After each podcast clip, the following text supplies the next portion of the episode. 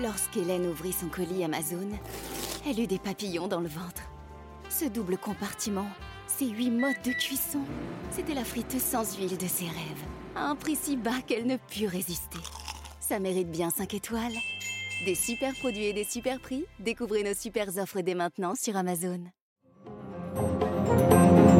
Radio Classique, l'édito politique avec le Figaro. 8h13 sur Radio Classique, l'édito politique avec Guillaume Tabar. Bonjour Guillaume. Bonjour Renaud. Sans surprise, la première motion de censure contre Elisabeth Borne a été rejetée. Y a-t-il malgré tout des enseignements à retirer de cette journée? Bah, J'en retiendrai trois. Le premier, c'est quand même le côté figure imposée qui rendait l'exercice un peu vain. On savait que la gauche allait accuser le gouvernement de rester sourd au message des électeurs. On savait que la majorité allait lui rétorquer que elle, la gauche, avait été encore plus battue aux législatives. Et enfin, on savait que la motion de censure serait rejetée. Mais malgré tout, et c'est le deuxième enseignement, ce vote euh, que la gauche mélanchonisée avait voulu comme une démonstration de force fut plutôt une preuve de sa faiblesse.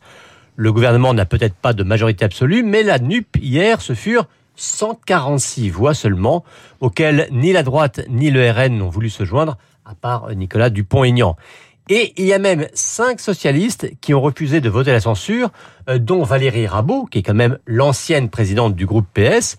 Euh, parions que les stratèges de la majorité ne se priveront pas lorsqu'ils le pourront, d'exploiter ce coin. Alors, trois enseignements pour ce débat de, de, censure, disiez-vous. Quel est le troisième enseignement, Guillaume bah, Ce troisième enseignement, c'est plutôt une double confirmation ou alors une double révélation.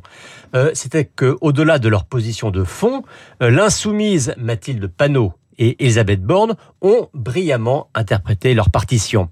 Euh, à 33 ans, la députée LFI du Val-de-Marne a affiché une incroyable assurance à la tribune, avec l'outrance et l'aplomb qui caractérisent les élus de la France insoumise. Mathilde Panot préside le groupe et en l'écoutant, on se disait que la relève de Jean-Luc Mélenchon était assurée elle fera incontestablement partie du paysage politique pour les années à venir. Et quant à la première ministre, eh bien, elle affichait de son côté une réelle gourmandise à répliquer aux tenants de ce qu'elle a appelé l'invective en commun, parodie bien sûr de l'avenir en commun des mélanchonistes. La techno s'est délectée dans les punchlines elle aussi va trouver sa place au Parlement. Alors ce débat a fait écho à la polémique sur un deal entre la société Uber et Emmanuel Macron lorsqu'il était ministre de l'économie. Cette polémique, Guillaume, peut-elle atteindre le président? Alors il s'en expliquera sans doute après-demain, puisque le chef de l'État, vous savez, reprend la coutume de l'interview télévisée du 14 juillet. Bon, ce qui est sûr, c'est que la gauche, ayant décidé de faire flèche de tout bois contre le pouvoir macroniste, elle va exploiter à fond l'impact des mots chocs, hein, comme deal secret ou euh, l'image d'Uber qui s'est fortement dégradée dans l'opinion. Et euh, le grand poison dans ce genre de polémique, eh bien, c'est l'absence de toute contextualisation. Euh, car sans instruire un tout le dossier, rappelons quand même que, un, c'est quand même pas Emmanuel Macron qui a fait entrer Uber en France.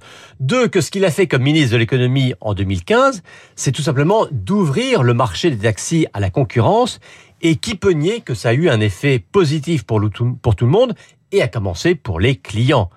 Et puis ce qu'on appelle un deal n'est que sa volonté assumée de lutter contre ce qu'il appelait les rentes.